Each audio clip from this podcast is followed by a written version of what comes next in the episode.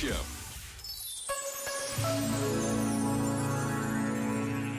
Cada viagem do Papa Francisco traz consigo uma enorme riqueza de afirmações que todos podem e devem questionar. Com um conhecimento muito lúcido sobre a atualidade, na sua recente visita à Eslováquia, o Papa falou sobre os jovens. Muitos, sobretudo nas novas gerações, não são atraídos por uma proposta de fé que não lhes deixa liberdade interior. Não são atraídos por uma igreja onde todos têm de pensar da mesma maneira e obedecer cegamente e disse: A primeira coisa de que precisamos é uma igreja que caminhe em conjunto, percorrendo as estradas da vida com a chama do Evangelho acesa. Por vezes, basta a pausa de um minuto para respondermos ao pedido do Papa e rezarmos por ele. Pensa nisto e boa noite. Este momento está disponível em podcast no site e na app.